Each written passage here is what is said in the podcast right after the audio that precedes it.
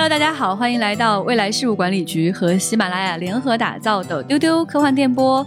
本期是星际茶话室，来到了一个大家非常非常期盼、非常非常喜欢的话题，它就是《三体》。最近呢，《三体三》大结局上下册。登陆了日本，然后引起了整个日本科幻迷的狂潮。那么今天呢，就跟大家来分享一下日本科幻迷是怎么喜欢《三体》的。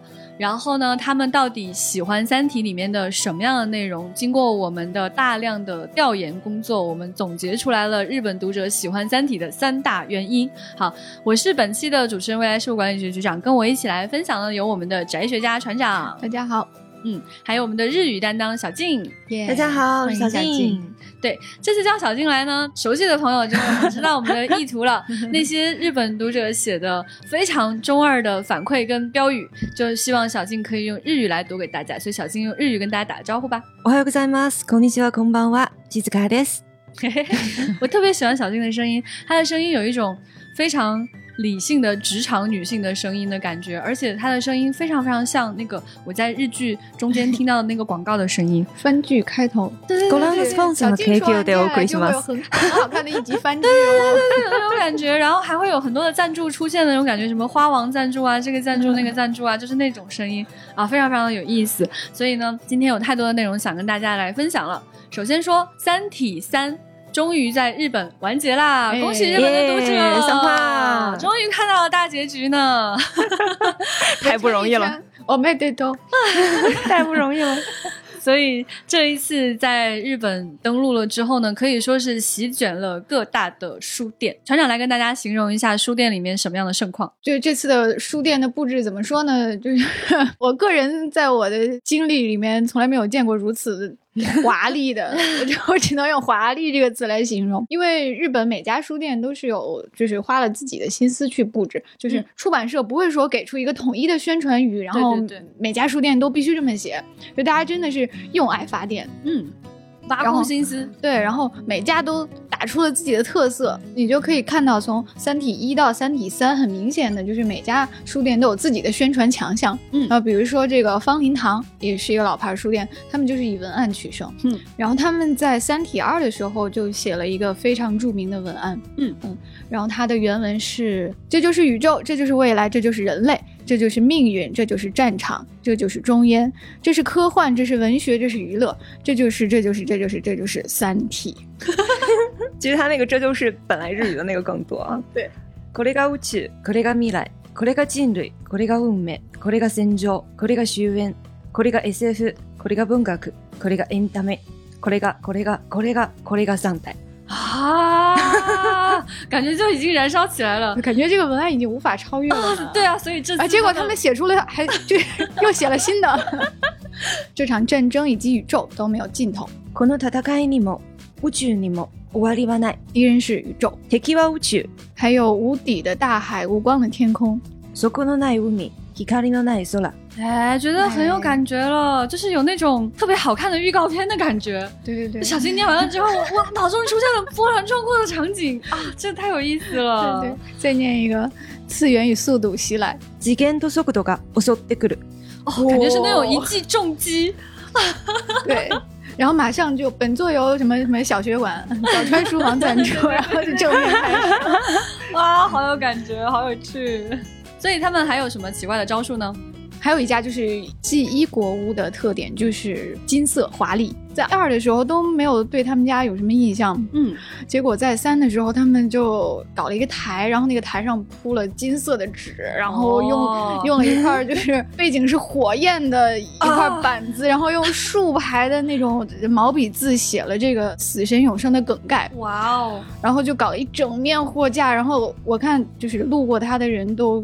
就被这种华丽的气势惊呆了，呃，就是真的太华丽了。然后你看那个小图，就以为是什么东北那种金碧辉煌的玉都，你知道吧？玉都，Oh my god！就是所有的东西都是金的，哇哦！然后因为《三体三》的封面也是金黄色的，对对对，它画的是那种橙色的火焰以及星球的碎片，然后摆在一张金色的台子上，然后还反光，就是你想想一下那个效果，气氛满满。因为其实日本的书店，它可供顾客通过的那个通道其实是不大的，通常那个书店里面能够置办这种展台的空间也是不大的，所以它能够把这个空间腾出来给《三体》，还是真的是挺令人感动的。对，还有叠成那种金字塔形状的，就是像祭坛一样，每家书店都找了，就是能找到的最大的一块地方来摆《三体》，就是这样的感觉。而且它是把那个三本书摆在一起，所以就特别的震撼，堆在一起的那个。感觉就我看见微博上面有评论说，就是中国的书店都没这么干过，没想到 日本书店会这么干，华丽的。嗯，然后还有一家很可爱的书店叫熊泽书店，嗯啊，然后他们的店员就很喜欢玩集体这个梗啊，就是他们了。对，就是上次三体二的时候，他们就喜欢说呃。六题啊，这次是六题了。然后呢，就这次他们还在玩这个十分无聊但是很可爱的梗。他们就是好像不是一个很大的书店嘛，就是然后找了一块不知道什么星空图案的布，就一挂，然后就是这个布上就写着。啊，现在我们店里已经卖了八百多题了，然后也你也不知道这个数他们是怎么算出来的，就一本到底算几题？然后说什么这个本系列一共三十三题，我我和小静还算了半天，对我们俩算了半天算出来三十三题，算出来的？怎么会呢？第一本有三题，第二本是六题，然后三体三是两本，对，那怎么能是三十三呢？他应该是把那个二，就是因为二上面就会写二，然后三体二三体嘛，所以他这样算的。然后三的话，算数方法，对对，用一种很无聊、很无聊、真无聊，算出了是三。那其实八百多体没有卖多少本，但是他们很自豪的样子。对他们 就很无聊，很自豪，然后还摆好了，就是这个三体一这边是三体，三体二这块是六体，然后三体三就是九体在此销售。好的啊，就是一个很越来越中二的感觉。对对对对。谈到说，就是大家会看到说，日本的很大的书店，他在把它的最大的空地拿出来给《三体》做书堆，然后做展示牌之外，这次确实也看到很多小的书店，也都引进了《三体》。嗯，对，我觉得这次可以看出来，这个早川书房的宣传策略还是有一定的变化的。嗯。就前两本的时候，我们能看到他的那个腰封上特别的华丽，有各种各样的名人，然后这个名人啊，那个名人，奥奥巴马推荐啊什么之类的那种。然后这次的话，腰封上的推荐除了大森望和藤井太阳这两位之外，就是基本上都是书店的人。都是书店店员。哦，你翻过的话全是书店店员推荐，哎，然后能够感觉到早川书房这次是在这个实体店的销售上下了大功夫的，嗯，他们可能是总结了前两次的那个经验教训，嗯，我看了一下，就有日本读者就说前两次他们是没有办法在。就是家旁边的小书店没有办法第一时间买到三体，然后他们为了第一时间去买的话，只能去呃市中心进城去买，对，进城去，像什么那个新宿记忆果屋之类的，就这种大书店，然后还要去排队什么之类的。完这次的话，我们就看到它提前一天，三体三发售是在五月二十五号，五月二十四号我们就看到已经有。读者买到了这个书，我特别吃惊，就是不是说当天才能买吗？然后结果前一天有人偷跑，就是很多人守在书店，就看着那个送货车来了，就跑过去买了。我的天！他们提前一天铺货，而且是小书店也全部都铺到的那种。就是我就看到有人说说啊，我之前都没有办法在我旁边。就家门口的这个，就是因为日本它有很多书店是在地铁旁边，就是很小很小的书店。书店，对，这回连站前书店都有三体，对，就都能够买得到。我的朋友也是，就是我托他去买，然后他说我这儿只有站田书店，我去看看吧。我说肯定不行吧，你得去市中心吧。然后他就买回来了，就是发售前一天买回来了。所以这次也能够看到说，就是早晨书房他感觉到三体在日本的这个热潮，嗯，所以他也其实是特别希望说，就是除了。死忠科幻迷之外，有更多的人可以看到这个书。之前我们在丢丢里面也有谈到，在《三体二》上线了之后，就有非常多的跨界名人非常喜欢这部书。而且早川书房也认为说，《三体二》之所以能够在日本引起这么大的狂潮，也是因为有很多其他行业的人士关注到了《三体》。所以这次他们转变策略，应该是希望更多的人、更多的人来喜欢《三体》。对，而且他这个气势，就是路过就被他热闹到了。啊是是什么呀？我也看看。看吧，就是啊，被震慑到了，而且已经有前两本的这个宣传在了，大家可能都已经。多少听过这个书，嗯，然后看到就说啊，已经完结了，那我不如买一套回家吧，可能会有这种，对，干脆买一套吧。既然已经攒齐了，嗯嗯，养肥了，我就一起把它吃了吧。就是这次我们也看到说，之前在《三体》的这个腰封上哈，就是有特别多像新海诚啊什么这种名人会做推荐啊。这回的封面上面的腰封就是有这个藤井太阳，藤井太阳也是写了这本书的解说。他就说：“刘慈欣告诉我们，宇宙和科幻还有很多可以供我们发挥想象力的余地。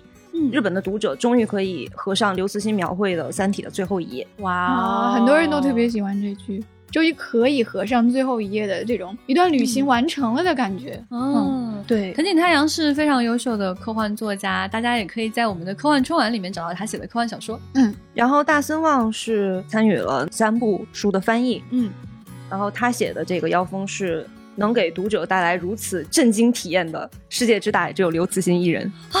天哪，大森老师真的是那种特别会煽动的情绪的，就是他他在文案上也十分优秀。嗯，有一个纯酒堂书店秋田店，近藤菜美子店员，他又说好像是陪着主人公走过了一生，从那个漫长的旅途归来般的疲劳感，还有一种终于做完了某件事的成就感。主人公の一生に寄り添い、長い旅から帰ってきたよかのような疲労感、そしてやり遂げた達成感のような気持ち。哦，就是那个合上最后，终于合上最后一页的感觉。好有意思，走完了一生。对他们这形容是旅途的人特别多。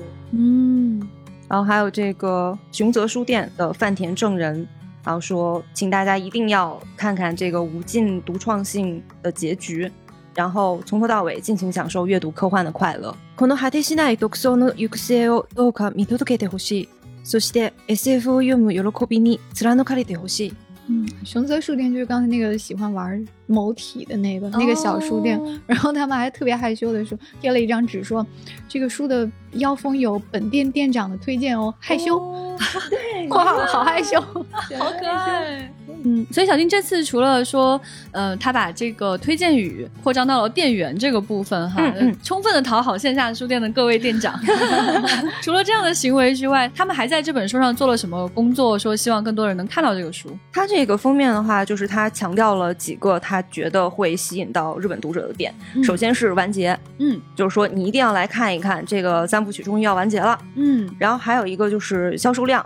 就它前两册的销售量现在是四十七万部，嗯，一共是四十七万部。第三本的话，现在还没有一个更新的数据，嗯。然后还有一个就是强调它是中国的一个非常有娱乐性的一个小说，嗯，它不是强调它是科幻，而是强调它是一个中国的非常有娱乐性的、很容易读的一个小说啊。我觉得他们野心越来越大了，嗯嗯，可能还是要希望能有更多的这个非科幻的读者能够去拿起这套书。对对对，因为之前的很多推荐看起来太高级了，嗯，然后他其实是把这个书的高度再往上推，在这种情况下，可能有一些读者就会心里有点犯怵，说啊，这个书是不是我要去看的书呢？对，尤其是第二部，他找的都是一些行业人士，我觉得那个他是往深里打的。第二部，然后第三部他又，我觉得又。回到了第一步的那种策略，就是我往广度上去打，而且它还印的特别大，是就是跟着这个娱乐性后面还把影视化决定这几个字印的特别大，然后很多人就会看到哦，既然要改电视剧，那那我看看吧。嗯，对他们也很关注那个 Netflix 要把《三体》给。拍成电视剧这件事情，就比比中国人要期待。我觉得，这最有意思的是，以上所有信息我们都还没有说全，它腰封的内容，大家想象一下，这些东西全部都印在了腰封上。这个腰封上到底有多少字啊？真的特别特别多的字。大家有兴趣的话，可以去我们未来剧科幻办看看照片哈，就是这本书印满了各种华丽的字体。刚才我们还谈到这个书看起来让人觉得特别的热闹，哎，没有办法忽视。啊，这跟它的封面看起来格外热闹有很大的关系。呃，这次特别幸运采访到了他这个《三体》日文版的封面画师富安健一郎，嗯，然后三本都是他画的，就是大家可能记得第一本是红的，第二本是蓝绿色的，然后第三本就是这个橙色的，非常热闹。然后他说他其实一开始就想好了要让这三部曲都有不同的颜色，嗯，而且他希望这三本就是反差色特别大，有这样强烈反差、色彩鲜艳的书摆在一起的样子才会非常壮观，才能够显示出，就是他说从色彩上就能够显示出《三体》所拥有的强烈的世界观。哦，有意思。嗯，所以他说，他就希望啊，这读者读到《三体三》的时候，就不用过脑子就能感到这个宇宙发生了不得了的事情。对，地球大崩坏，宇宙大崩坏，完蛋了，那我就很开心了。对，他我有感觉到原话真的很好笑。对对，他说我希望的就是，因为我们问他，就是你为什么第二本是一个蓝绿，就是已经很有那种终结的感觉，然后第三本又变得这么热闹，就是这种强烈的反差，你的考虑是什么？他说我希望第三本让整个书店的温度都会因为它而升高。有意思，确实是又是在那个夏天的时候上架的。对，然后我就想到火，对，就是记忆国物那个那个金灿灿的，就是嗯，温度确实升高了，果然觉得很热。哎，我觉得他有达到他的目的，就是大家一下就感觉到不得了了，宇宙发生了很不得了的事情。所以在这种情况下，真的很多人第一时间已经买了这本书。然后呢，我们做了很多工作，我们采访了很多的相关的工作人员，采访了日本的科幻研究者。然后我们还在网上收集了大量的日本读者对《三体》这部书的反馈，然后我们从他们的回答当中看到了一些非常高频出现的概念跟词汇。那么这些词到底都是什么呢？首先第一个就是宏大。第二个是结局优美，第三个是我喜欢上了某一个人物，哎，这些人物可能跟我们一开始的预想还有一些差异，嗯，所以说呢，接下来呢，我们会跟大家来分享一下，就是我们从不同的渠道了解到大家对这些词的深刻的理解。宏大这个词真的是太多次出现了，嗯，我这个很不意外吧？我觉得这个是可能就是最不意外的一个词了，对。呃，所有的那个采访的那个拿过来，全部都看完之后，我觉得我已经快不认识这俩字儿了。每个人都强调这个，所以宏大这个词在日语怎么念呢？scale 这个 OK，因为它是那个就是 scale 那个英文的的外来语哦，然后大，有点好好好，很宏大啊，有点感受到了。就很多人他猜到说这个《三体三》的故事是会往这个宇宙这个。方向去，或者是往灭亡的那个方向去，但他猜不到大刘让他以这样的一个方式，这么彻底的灭亡，所以他们就觉得特别特别的宏大。就是我看到有一个书评说，他以为第三部会像泡剩下的茶叶那样食之无味，没想到超厉害，然后说太过宏大，简直要笑出声。就是 so dai skide walai dekimasu，就是太宏大了，然后没有办法有别的反应，就会笑出来啊。这也太可爱了吧！对，然后而且他这个形容真的很萌，就他那个对比很强烈，泡剩下的茶叶一样无味。确实是因为三部曲写到第三部还会非常好看的可能性真的是越来越小了。嗯，可能很多读者因为他们很熟悉这种连载的作品的话，他会对第三部的那个期待值不会那么的高。对对，他看到第二部就已经有点绝望了，就是哎，这还能咋写？还能咋写？然后结果，咦，超厉害！就。关键是第二部太好了，而且它玩在一个你觉得挺好的一个地方，就摁那儿完了不就行了吗？就很多日本读者也有这种想法。对，当时有看到很多日本读者对于三是不抱太大的期待的，他们就觉得完结到这里就可以了，已经是非常优秀的作品了。嗯，很多书评就是直接就是说好有趣，好有趣，好有趣。就我除了这个都不会说话了。面白い面白い面白いこの言葉しか出ない。 我们还采访了早春书房，就是呃发行《三体》日文版的早春书房的编辑啊，梅田马里惠。他觉得宏大是《三体》在日本受欢迎的根本，然后他用的词是这种大科幻的规模感。他觉得《三体》就像小松左京过去的作品一样，是兼备了娱乐价值和大胆想法的一本书。说的真好，而且他就是满足了各种读者的需求。就是它对新人来说是新鲜的，对传统科幻迷来说又是怀旧的。嗯嗯，说得好。对，非常到位。对，我觉得他就是这个点抓的很好，就是给的多。就是丰富，啥都有，然后就是各种人群都能够满足。在采访到的这些人中，就是有各种各样的厨和爱好者，然后就是每个人都能说出自己喜欢的理由来。比如说历史迷吧，历史厨肯定是狂喜，因为这里头既有中国历史，也有欧洲的历史。对，因为《三体三》翻开的第一章日文版的是是君士坦丁堡那段，嗯，然后有人就说什么君士坦丁堡迷狂喜，全体拜占庭粉丝必读。竟然是因为这样的原因就已经爱上了。对，然后那个推理迷也很喜欢，因为他们觉得这个《三体》是有悬疑感的，然后节奏很快。然后比如说有一个人就说前半部分有解谜元素，然后像侦探小说一样，他觉得它像公路电影一样有奔跑的感觉，奔跑的感觉。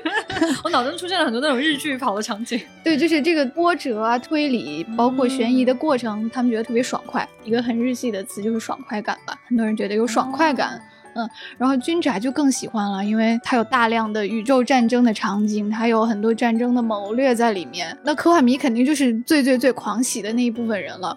就我特别喜欢这个人的评价，就是他觉得科幻迷喜欢的东西全都在。他的原话是：科幻迷喜欢的东西全装进去之后，又放入了剂量精准的乡愁、哀伤、残暴。啊，天哪，特别会写，对，勾起了喜怒哀乐全部情感的最棒的娱乐。哇哦，对，然后还有很多人写这个什么，就是啊，老科幻迷必读啊，本格科幻迷必读，无法抗拒的 S F 最高杰作，无法抗拒，对对对，最高杰作。我天，我我现在觉得受到大量的冲击，已经不知道该怎么面对的那种感觉。对，然后普通宅或者普通人呢来看，它就更丰富了，它又有恋爱，又有宇宙战斗，有美少女，又有帅大叔，什么？就是各种各样的元素都有，然后还看到一个很感动的评价，在亚马逊上，在日亚上，他说这本书文明在几页之内被摧毁，数以亿计的人类。的危机在几行之内被描述出来，这简直是上帝的观点。普通人的感受就是这样的。我觉得他们真的描绘的特别特别的好，就是《三体》的宏大就是这样一种感觉。那首先让你感觉到就是这种光年尺度就会在方寸之间出现，那几亿人的生存就在几行之内就发生了巨大的变化。我觉得这个也是中国读者最喜欢《三体》的原因之一。我觉得日本读者他也是同样的感受到了这样的情绪跟震撼。与此同时，《三体》在这样宏大的架构当中。它里面添加了各种计量精准的内容，让读者都感觉到非常非常的 喜悦。对我看到很多人会把他觉得《三体》中出现的他喜欢的就有既视感的各种作品串起来，就是比如说这个人说他像什么松本零士的《星际穿越》去了超时空接触的世界，什么童年的终结开始。火鸟望乡篇或者新 EV 剧场版的终章，你都不知道他在说什么啊！就是觉得他很很资深哎，就是他从丰富性极强的《三体》里面看到了自己的很多的经验。很多的阅读经验和那个视觉体验，对，然后他都他都觉得得到了很大的满足。对，还有一种声音就是觉得《三体》是一个有有点世界系的作品。嗯嗯，这是译者达森旺认为的。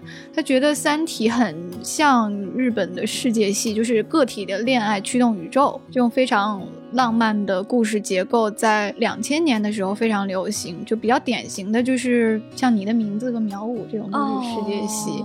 天啊，他居然提到了这个，就觉得好有趣啊！对，视角好不一样。主角的小小的故事，越过中间的阶段，直接与宇宙或者是整个世界的命运相连啊！就是就你的名字那样，两个我们的恋爱关系到了世界的毁灭或者终结。对对，这就是世界系。但是呢，他说大刘的作品不会跳过那个中间阶段，他会把这个过程给你讲清楚，所以他又不是狭义上的世界系。对，就是他认为《三体》把传统世界系中略过的部分补完了。那么在传统世界系作品中，他都是很强调个体关怀的。他描写的是，比如说那个少男或者少女他的内心。但是《三体》刚好又相反，嗯，他不关注个人，他关注的是整个宇宙的。觉得这也是他们认为宏大的一个原因吧。对对对对对，哎，我觉得这个视角，我觉得有更清晰的让我看到为什么他们认为这是一种宏大的世界观。嗯，就是确实在很多日本的作品当中，你会看到他也会通过呃个体的行为来影响整个宇宙的进程，但是他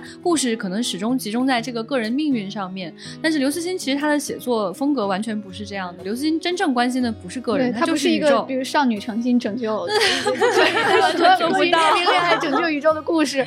对，实际上刘慈欣本人他完全不能够去写一个就是少女诚心和云天明少年之间的这种纯爱的故事。对对，他真正想要去关心的，他脑子里想象的那个世界就是整个宇宙的命运，但他要通过人物来串起这样的故事，所以这个就是其实跟很多呃日本读者在他日常经验当中是有很大差异的一个地方。我觉得这可能这种差异、这种新鲜感也是吸引他们的一个重要的原因。嗯。日本的话，他会管这种就写小说往外铺铺情节，是叫把那个包袱打开，就他会形容他是把包袱打开，然后把前面铺垫的那个情节给圆上。嗯，这个叫线索回收。嗯嗯，然后我就看到有很多人就说，看的时候就觉得这个包袱已经展的不能再展了，还要继续展吗？说你你都铺这么大了，你后面怎么线索回收呢？也是一个质子的二维展开。对，就还还铺呢，还铺呢。然后就是每个人都为作者担心，就是怎么收不收不回来怎么办呀？对，然后到后面线索回收的时候，就说啊，这这怎么会能收的这么好？把它又叠起来了，叠的特别整齐。小金刚刚提到说，就是这个。对于结局感到很意外哈，因为这个事情其实是我们也非常关心日本读者的一个方面。我们一直在想，哎，他们这么期待《三体》的结局，还有很多人说结局一定是 happy ending 吧，一定是美好的大结局吧，我们心里就很忐忑，害怕日本读者看完这本《三体》心情会非常非常的差。结果非常令我们感到意外，就是。在描述对结局的看法的时候，大多数人认为《三体》的结局非常优美。对这个真的挺挺惊讶的。最开始大家就是说，觉得他们一定会被这个。三体的结局，《三体三》的这个结局给伤害的，对对，给伤害的，几乎带着是一种同情、同情又有点隔岸观火的这种心态在看，觉得 啊，他们三月份看了 EVA，四月份又看了这个《进击的巨人》，就五月份又看《三体》，太惨了，对，然后结果反而被打脸。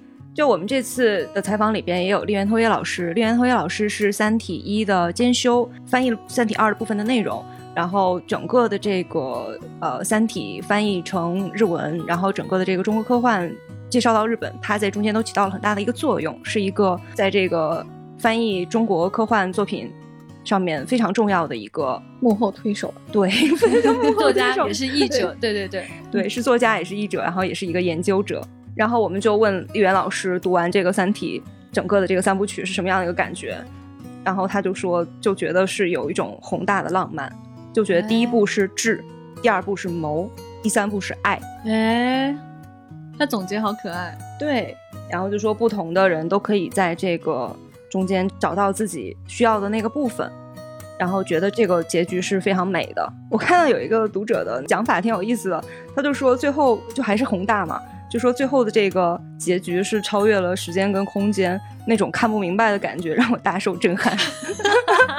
这个读者也太可爱了。译者大森望老师他觉得这个结局是很有救赎感的。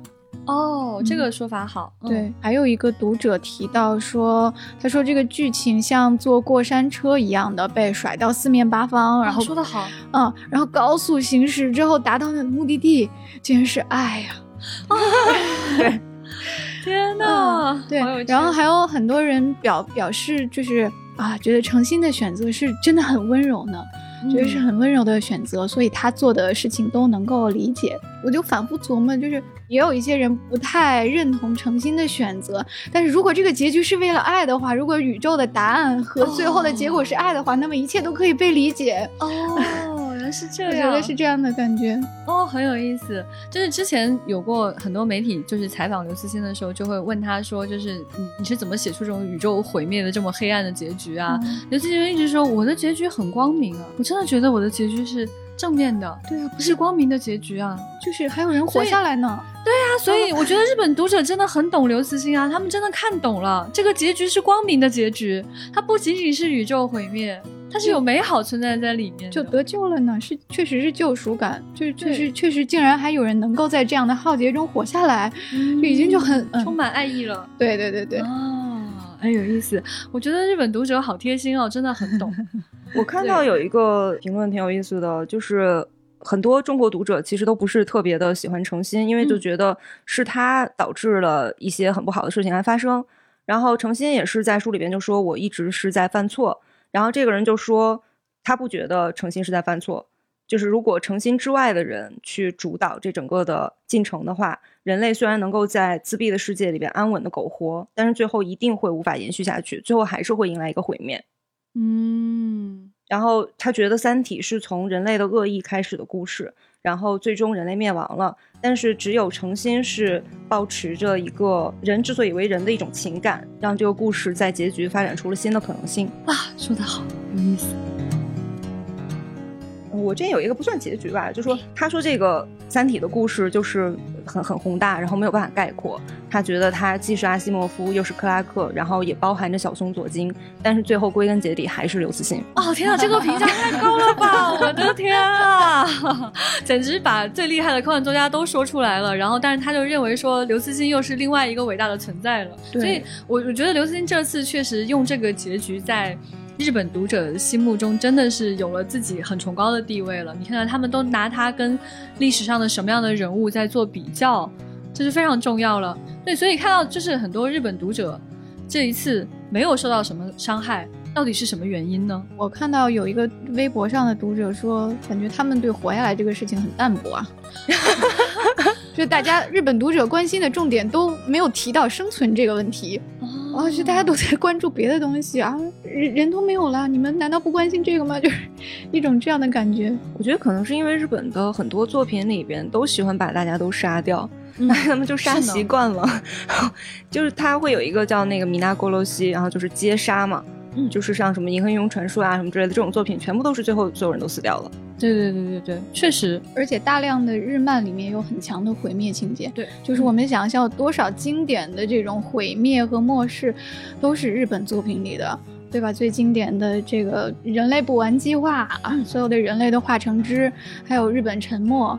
就小松左京，包括小说和视觉上都有过很好的呈现，还有东京被毁了多少次，这就不用说了，对吧？很经典的《阿基拉》里面的一个异能少年站在废墟上，然后把整个东京和平了，就是这日本读者就是吃着刀子长大的呀。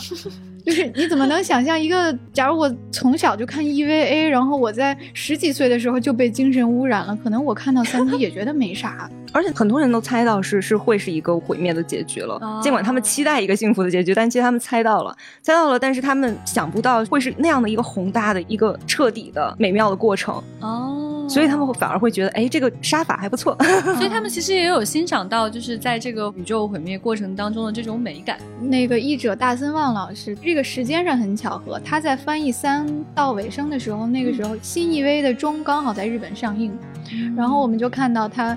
就是抛下翻译的工作，就特别热情的去看了 EVA 的首映，然后他回来之后就写了那个《三体》的整个的译后记，他觉得这个结局跟《三体》的结局有相似之处，然后让他觉得非常感动。啊，好想看这个译后记啊！之后我们有机会可以拿过来看一下。对，然后他又觉得，然后他又去翻中国读者的评价嘛，他就看到中国读者普遍觉得，因为死神永恒受到了暴击，但是他觉得这个结局像 EVA 一样，是一个有救赎感的结局啊，就是一段旅程终于结束了，果然是我想象的这样呢，大家都很好的有了自己的归宿啊，这样的感觉。而且他说，要说精神创伤的话，就作为一个老宅，他觉得可能给他造成最大冲击的还是那个 老 EVA 剧场版的结局啊啊，就是明日香掐脖子那段。他说与那个相比，死神永生的伤害不算什么。对，我觉得可能就是真的是就是看着各种各样毁灭的作品，然后走向覆灭，然后走向死亡的这种作品长大的日本人，他们真的会。更多的能够感受到《三体》并不是在讲一个毁灭的故事，它真的是在讲在这样的宇宙当中，在黑暗森林当中，我们能看到什么样好的东西，什么样美好的东西。对，我觉得他们可能大家反而能静下心来去欣赏这个毁灭的美感，因为大森老师就说二维化这段，就是他虽然想到了这样的结局，但是他没有想到是以这样如诗如画一般的形式毁灭的。然后翻译这段的时候，他下了很大功夫。他也非常欣赏这种毁灭的方式，就他完全是以一个一种欣赏的态度来看这个毁灭。对我其实也是二维化那一段，其实也是我最喜欢的情节之一。如果说《三体》三部当中有一个画面特别想看到的话，就是那个二维化的进程了。刚才我们有提到说，在《三体》的三部曲当中，日本读者都看出了自己非常喜欢的人物。嗯，他可能不是本书的第一主角，但是他引起了日本读者非常广泛的兴趣。所以在《三体三》当中，最受欢迎的人物到底是谁呢？重新和 I A 吧，所以是一对。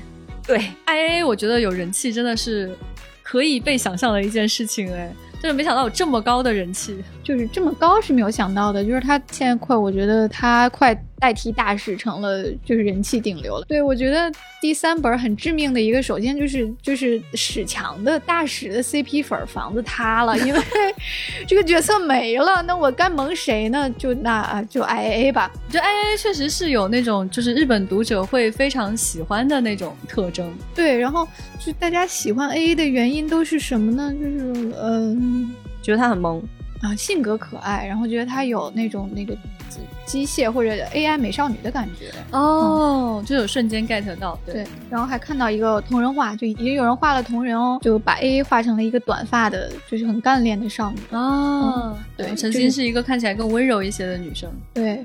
然后就是加上 A A 也，他就比较个性强烈，然后他有主见，也有自己的事业。嗯，我个人感觉会比较像这两年日漫中会流行的那种女性角色。明白了。嗯，对，所以可能对他的接受度是比较高的吧。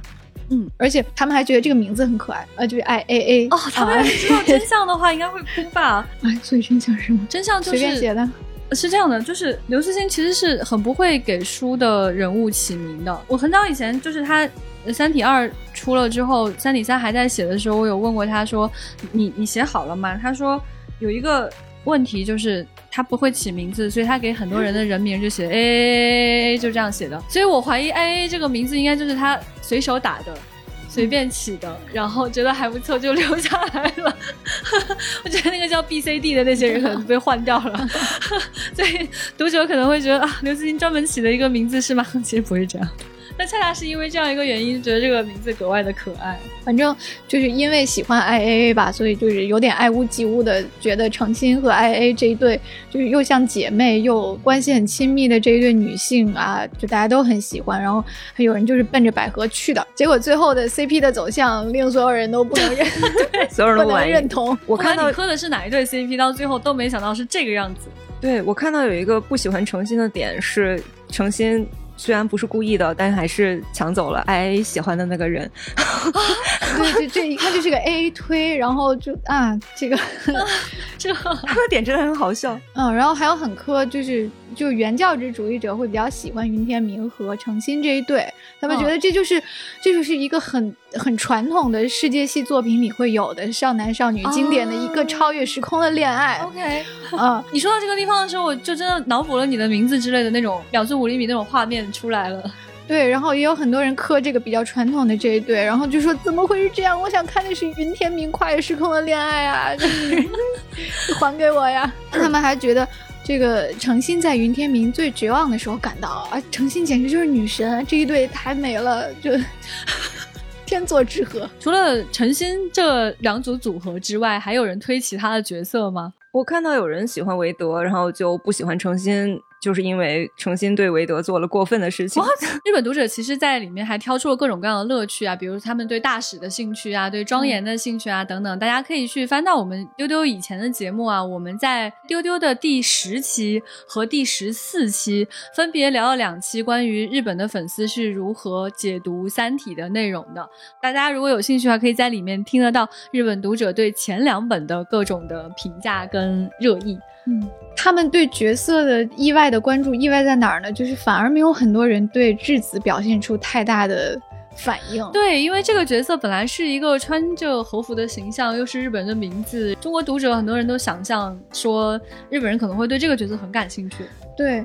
但是结果好像也也是一种就是意料之中的感觉，因为之前可能这个角色已经被过分的剧透了，就是很多人看到了就是中国的一些同人画，就是质子的和服娘的情况，其实已经在推上已经传过一遍了。但是因为当时他们没有读到《三体三》，就是没有读到茶道谈话呀这些细节，他们就不明白为啥三体是个和服美人呢？然后很多人读到三就会哦，就有一种。